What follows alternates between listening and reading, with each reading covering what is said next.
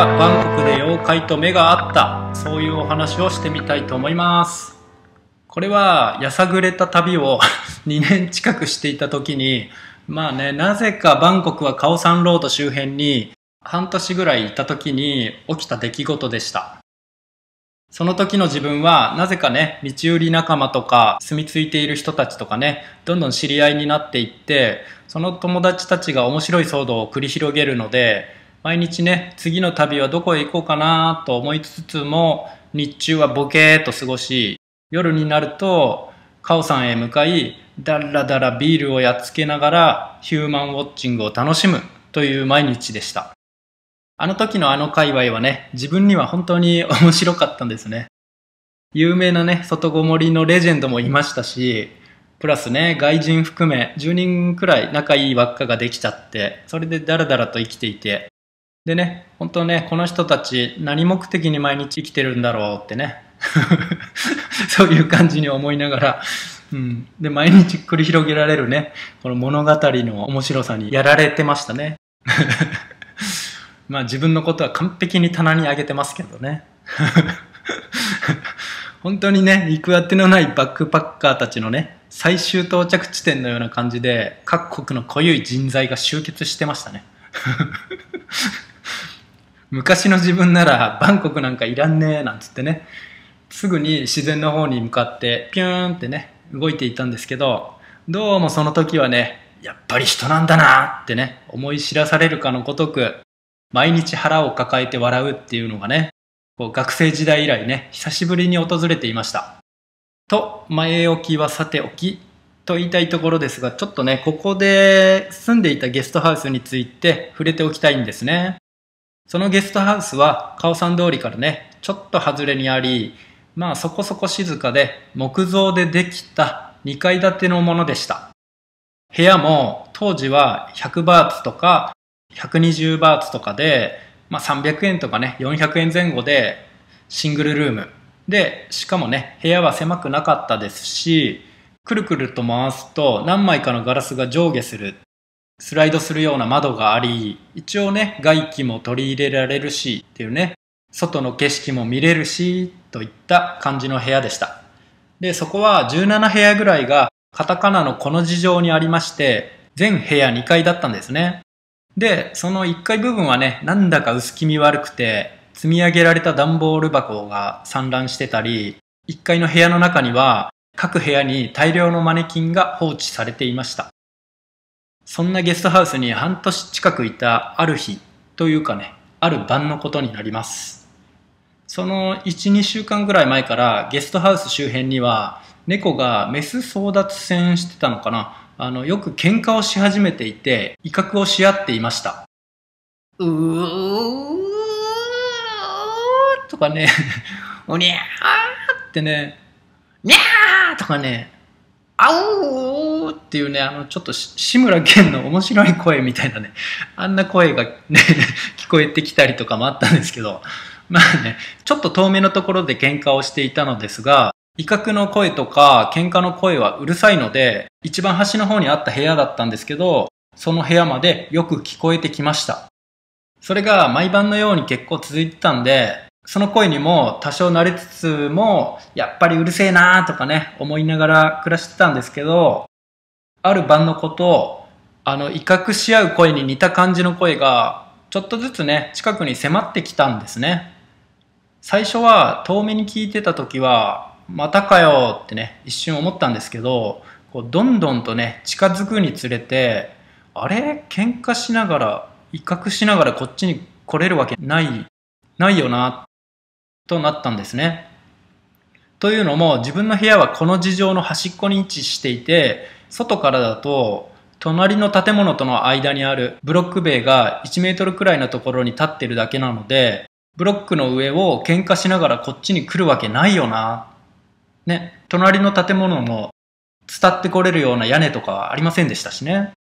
なので、こうブロックの上を喧嘩しながらこっち来るわけないよな。おかしいなってね、思い始め、しかもその声が近づくにつれ、あれ？これはやばい声じゃんと気づいちゃったんですね。その声は、あの、異次元の嫌なバイブレーションでしたね。あの、猫の、うーっていうね、あの、妙なね、威嚇の声を3異次元オクターブくらいね、より気持ち悪くしたもののように感じました。完璧に誰が聞いても、あ、これは不吉なものとわかるものだと思います。で、僕のヤバいセンサーは、100回以上の金縛り経験で、それなりに高感度センサーへとね、アップグレードしていましたので、このセンサーに従うと、ああ、完璧にやばいの近づいてきてる。ということで、もう正直嘘だろと思いました。だってね、今はうつし世にいるし、金縛り状態でもないし、至って精神状態もノーマルなわけですよね。これはなんか起こっちゃいけないことが起きてるなってね、そう感じたのですが、どうしてもその近づく鳴き声の正体が気になります。この声は一体ということで、僕はね、恐る恐るガラス窓のノブをくるくると回し始めました。そしてガラス窓が外の世界を見えやすい角度にしたとき、ピタッとね、その鳴き声はやみ、自分の目はその鳴き声の持ち主の目とぴったりと合ってしまいました。やっぱりね、えー、嘘だろそう思いましたね。僕の目が捉えた相手の正体は、全身真っ黒の中型から大型犬の間くらいの大きさで、それは猫科のような体つきで、その生き物の顔はライオンのように大きくてね、体と同じくらい大きかったんですよね。そして、普通に人の顔、おっさんの顔をしていました。わーってなりますよね。ガッディームでしたね。相手も突然目が合った僕を不思議そうに見ていました。僕もね、不思議を通り越して、なんだこいつは何者なのだ、わけのわからん生き物なんだ、えー、どういうことだ、えー、どういうこと？とね、った感じで、プチパニックな感じで、でも、目はそらさんと気合で、その目の奥にあるものを探ろうとしたのですが、ちょっとね、これ、はためで考えると、よくよく考えるとね、このシーンは、見つめ合う二人のおっさん。しかも一方は妖怪っていうね。すごい、すごいシーンですよね。謎ですね。で、目の奥に相手の正体を確かめようとは努力したのですが、なんかね、強烈な何か説明できませんが、悲しみっていうかね、不安、切なさのような感じのネガティブ系のね、とても強いもの、そういうものを発してるなと感じ、まあね、そいつの目に一気にガンってね、力が入ったように感じたんですよね。その瞬間に僕は焦って後ろにジャンプして逃げました。なんかされるっていうかね、あのなんかぶつけられるっていうかね、とりあえず、うん、ぶっ飛ばされましたね。